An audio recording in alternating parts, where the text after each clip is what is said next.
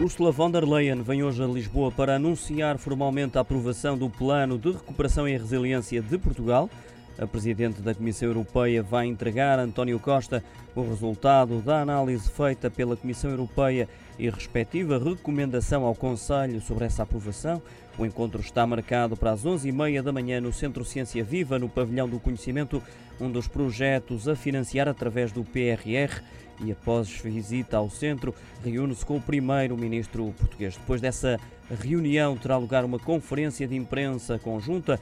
Após a visita a Lisboa, Ursula von der Leyen segue ainda hoje para a Espanha e logo de seguida para a Grécia e Dinamarca, onde vai estar amanhã, finalizando as visitas na sexta-feira no Luxemburgo. Relembro que o esboço do eh, Plano de Recuperação e Resiliência português foi enviado pelo governo português para Bruxelas a 15 de outubro para uma primeira avaliação que serviu de base às negociações com a Comissão Europeia.